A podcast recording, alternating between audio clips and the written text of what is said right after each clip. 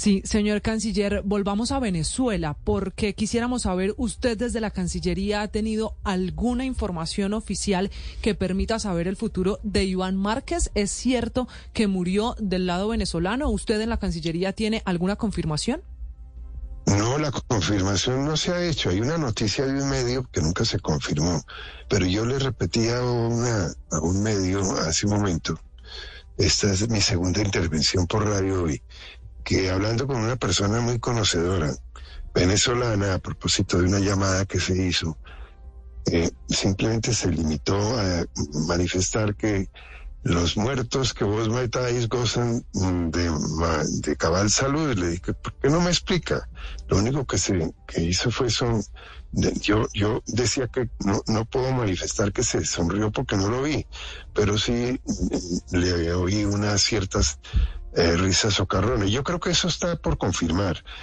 Y no me sorprendería que Iván Márquez esté vivo. ¿Este fue un funcionario venezolano, canciller, el que le dijo esto? Un conocedor. Un conocedor. ¿Venezolano o colombiano? No, eso sí no vale la pena. Yo, yo me limito a contestar la pregunta que usted me hizo, mm. pero está por confirmarse, de tal manera que como se tomó la fuente original que dio la noticia acá, mm.